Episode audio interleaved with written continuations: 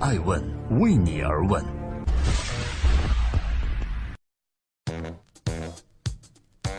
Hello，各位好，今天是二零一七年的八月二十七日，欢迎聆听和观看《爱问顶级人物》，每周日上线，记录时代人物，对话大咖，走进他们内心世界，探索创新和创富。我是主持人艾成。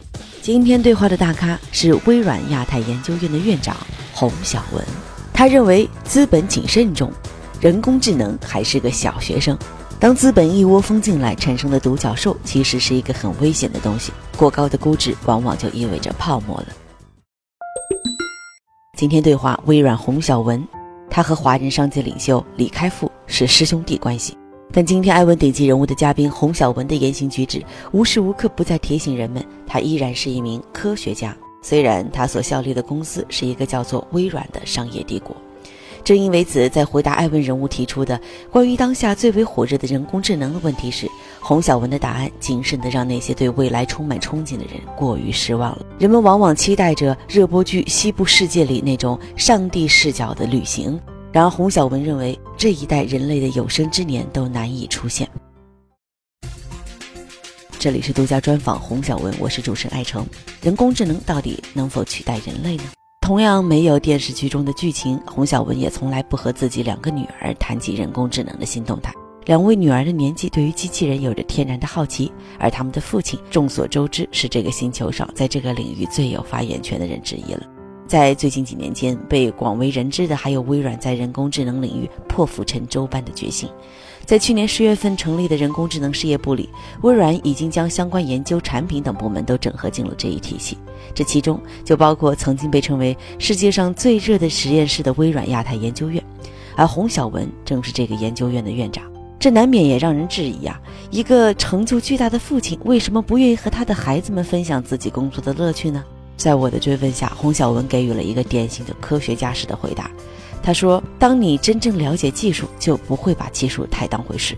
大家有时候把它吹得太过分了。”他给人工智能的 fans 们迎面泼了一盆冷水。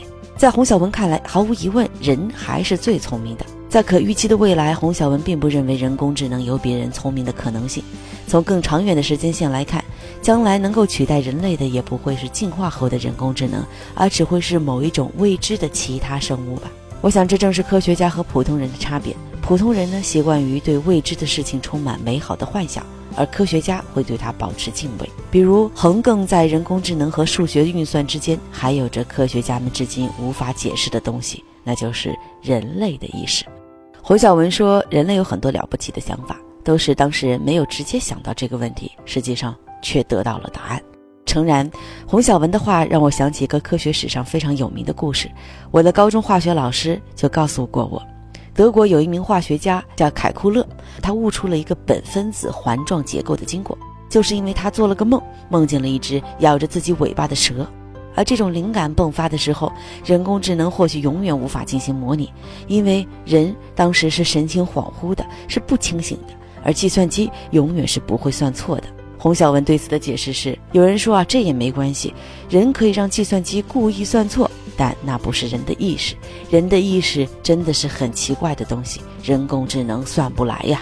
对于这一点的阐述，计算机的运算甚至远远比不过小说家的描绘。金庸小说中，张三丰教张无忌太极剑法，说他看懂了七成，而张三丰再教第二遍，张无忌却说我只看懂五成，教第三遍时完全看不懂了。张三丰说：“那你就学会了。”洪小文告诉爱问人物。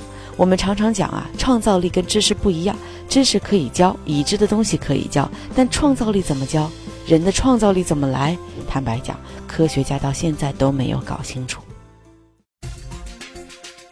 二零一七年八月二十七日，欢迎聆听守候第五百七十九期《爱问人物》，每周日上线的是《爱问顶级人物》视频。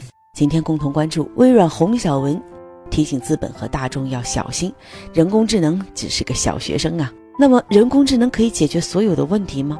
在未知的世界里，激起了人们探索的热情，从而带动了人工智能的春天。人工智能的提出到如今已经走过了六十一年。洪晓文说：“很多人以为人工智能是一夜之间生长出来的，别忘记了多少人陪他一起熬过了漫长的冬天。”我发现一条很有意思的人物线索是，洪晓文在博士阶段的导师就是图灵奖获得者拉吉瑞迪。而拉吉瑞迪呢，是世界上被誉为人工智能之父的约翰麦卡锡的学生，也就是他们之间的三代传承，正是人工智能走出两轮寒冬的过程。其实，经历了六十一岁发展的人工智能，早在二零零零年的时候，就曾经在好莱坞大导演斯皮尔伯格的指导下，以同名电影的形式票房大卖。那为什么直到今天，过了十七年才成为产业新贵呢？前人种树，后者乘凉吗？洪小文认为，基础研究很重要。如果六十一年来没有很多科学家默默无名的钻研，就不会有今天的人工智能了。他说，包括微软，我们的研究院已经成立了二十六年，我们要比其他公司先知先觉。但即使这样，也是走进过寒冬的。而且有一点，洪小文非常确定，人工智能的冬天已经彻底过去了。他告诉艾问人物，他理解中的人工智能就是一个算法，这种算法会不断精益求精。目前所掌握的算法，通过大数据可以在各行各业做出很多了不起的应用。从这个角度来看，人工智能再变回冬天的可能性不大了。但是洪小文也重申，这并不代表 AI 可以解决实际中的所有问题。他再一次以一个科学家的身份，认为自己有义务提醒人们，还有资本，不要过度神化人工智能。他更直白地说，人工智能结合大数据是有很多应用的，但是别忘了。我们人类有很多东西是没有大数据的。正在播出的是《爱问顶级人物》，我是主持人艾诚，独家专访微软洪晓文。谁将成为人工智能时代的引领者呢？比起自己科学家的义务，洪小文还有更棘手的问题要做。除了担任微软亚太研究院的院长，洪小文在微软还有两个更为关键的领导职务：一个是微软亚太集团的主席，一个是微软公司全球资深副总裁。因此，摆在他面前的问题也显而易见。在这一轮浪潮中，他能不能带领微软在人工智能研究方面保持竞争力，成为 AI 时代的引领者呢？至少在目前普通大众的眼中，人工智能的风头并不在微软这边。比如说，从去年开始，谷歌阿法狗在全球横扫各大棋王，对阵围棋顶尖高手李世石一战，谷歌超过微软，名扬天下。而在今年五月份阿法狗战胜世界围棋高手柯洁，不仅是谷歌、IBM、脸书、亚马逊等巨头也无一不在巨资投入研发人工智能。这些举措的背后是有报告指出，到2020年，人工智能可以形成700亿美金规模的市场。那么，作为互联网时代的软件霸主，在错失移动互联网的种种先机之后，微软能否通过人工智能再次完胜竞争对手的超越呢？洪小文将肩负起微软帝国复兴的重任。不得不提及的是，微软本能压住未来所用的筹码。微软 CEO 萨提亚·纳德拉不仅公开表示，AI 将会成为下一个大事件，他还将微软每年百亿美金级别的研发经费中的三分之一用于了人工智能领域。这些大动作中，自然包含了前文所提及的成立人工智能事业部。而目前，微软亚太研究院在洪小文的带领下，科研成果可谓斐然。微软的小兵和小娜一度让国人津津乐道。去年年底在北京举行的2016年微软技术大会，微软展示了一批引领变革的人工智能产品，比如中信集团用微软机器人框架和企业微信公众号开发了企业报销系统，员工通过与企业微信号进行普通对话，即可完成提交报销金额、查询报销等等动作。然而，在风口的背后，人们总是警惕着泡沫。那么，如果总结一句，我对话洪小文最大的收获，就是他大胆提醒资本，人工智能还是个小学生啊。那么，人工智能过高的估值是好还是坏呢？今天的艾问顶级对话嘉宾洪小文非常的特别，因为他横跨科学界和商界这两个界呀，都有一个共同不可动摇的准则，就是最终的引导者和胜者必然是赢得人才竞争的那一方。然而不幸又万幸的是，在这一方面，微软呢，在整个亚太地区啊，有一个好名声，打双引号的好名声，叫黄埔军校。因为一直以来，微软擅长的就是给中国的互联网公司来输送人才。我们来举个例子吧。今年的三月份，百度通过内部邮件宣布，对现有的业务和资源进行整合，成立智能驾驶事业部。很快我们就听到了一个名字啊，叫由百度集团总裁和首席执行官陆琪兼任总经理。那陆琪是谁呢？他不仅曾在微软任职，和洪小文更是校友。同样呢，也是在卡耐基大学计算机学院从事过 AI 研究。而他的离开，对于微软的人工智能布局而言，带来了此消彼长的消极影响。陆琪前往百度，也折射出人工智能领域竞争的激烈。这不仅仅是微软等外国巨头专属的地盘，更是以 BAT 为首的国内巨头正在不断攻城略地的领域。二零一七年七月五日，百度 CEO 李彦宏乘坐公司研发的无人驾驶汽车抵达百度 AI 开发者大会。腾讯呢也不甘示弱，在多个事业部均布下了人工智能 AI 团队。三月十九日，在日本举办的第十届 UEC 杯世界计算机围棋大赛上，腾讯的人工智能实验室研发的人工智能围棋程序决议获得了冠军。腾讯的人工智能也就此慢慢让大众了解它的锋芒。对于这一切，洪小文不可能是不看在眼里的。所以我不停地挑战他，微软在当下人工智能领域相比于其他巨头的优势。他告诉艾问人物，高科技产业的人才流动率向来是非常大的。微软和全行业的平均水平相比，人才流失并不算严重。面对国内外巨头的围剿，微软是一家平台公司，目的是为了让人工智能 AI 普及化，因此会欢迎大家一起把人工智能的蛋糕做大。当然，国内的 AI 领域还面临着另外一个漩涡和可能的泡沫，就是资本。资本是一窝蜂的进来，而且只要打上 AI 标签的企业估值就超高。对此我提出质疑，洪小文的回应是，他认为。由此产生的很多 AI 的独角兽，其实是一个很危险的东西。过高的估值往往意味着泡沫，无论在什么领域都不应该是一个正常的现象。他告诉艾文人物，他认为创业还是应该做到底部，规模到一个地步就应该选择 IPO 上市。至于 AI 领域何时才能让这些资本赚得盆满钵满，洪小文的答案是：如果我说人工智能是一个孩子，那么他现在只是在上小学六年级的阶段，至少要过十年，他才可能上大一呢。感谢各位聆听守候，接下来欢迎各位走进我们每周日独家上线的“快问快答”洪小文关于人工智能的解密，爱问为你而问。洪小文，微软亚太研发集团主席，一九六三年出生，一九九五年加入微软，现任微软全球资深副总裁，微软亚太研发集团主席兼微软亚洲研究院院长。是国际公认的语音识别技术专家。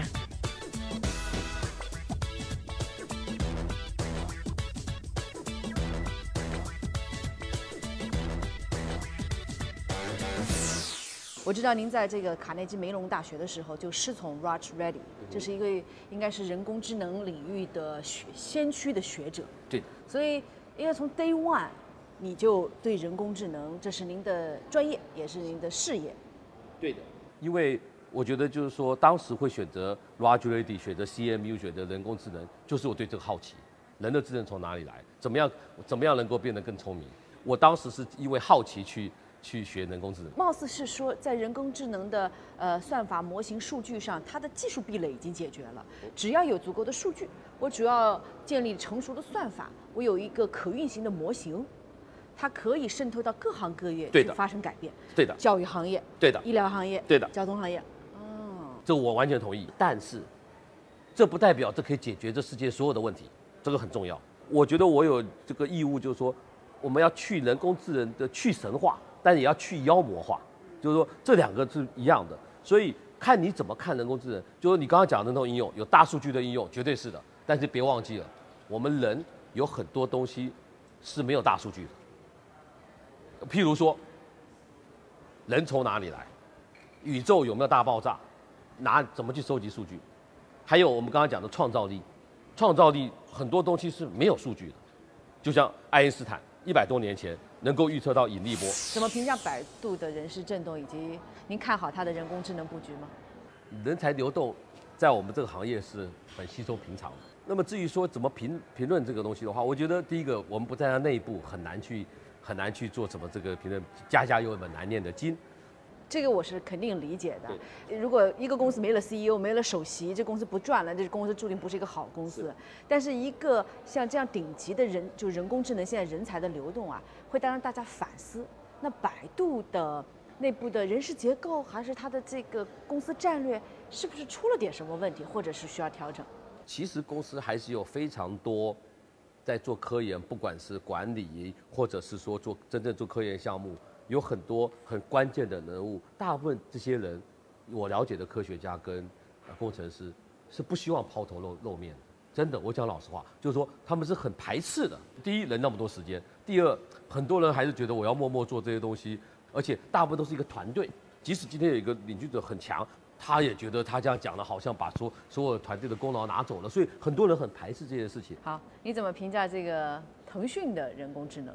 腾讯非常成功，它有很很很大的平台，我们自己都用，像微信什么这些东西。然后我一直非常敬仰腾讯的这个领导层。但是他们一直其实跟学术界，或者说从学术界找人来做这方面，跟其他公司比较起来，做的比较少，不叫做没有，比较少。那么他现在开始做这些事情，也开始意识到，因为特别是 AI，AI 这个领域其实是真的从学术界搞出弄出来的东西，所以他们在成立一些新的部门，所以你也看到一些这个宣传，我觉得也是有必要的。那对阿里巴巴呢？阿里巴巴一些很大的公司，在很多部门，他们自己有很多应用，所以他们以前的话是在应用型的，把技术用在他们上面的，e-commerce 啦，或者是它的这个金融方面。我记得好像是不是上礼拜要什么 NASA 计划，对不对？所以我觉得他也看到了怎么样应该，呃，这个做更长远的，对不对？你 NASA，我觉得他那个新闻稿讲的非常，这这个就是想做一些长远的。技术的投入，所以你评价现在的人工智能处于什么水平呢？我会觉得现在人工智能的水平离它真正可以做的，大概现在是小六，小六，小学六年，小学六年级的这个。但是我是很乐观，根据我们据现在大家的大量的投入，在算法上，在数据上，在计算上面，在在精进的话，我是觉得让它能够达到大学的程度，我觉得十年可以达到，我觉得十年可以达到我们刚才讲的那些这种。呃，我们不假思索可以做的事情呢，重复性可以有个闭环，可以重复做的这些东西有大数据的，我觉得十年应该可以做的，可以做到大一。爱问是我们看商业世界最真实的眼睛，记录时代人物，传播创新精神，探索创富法则。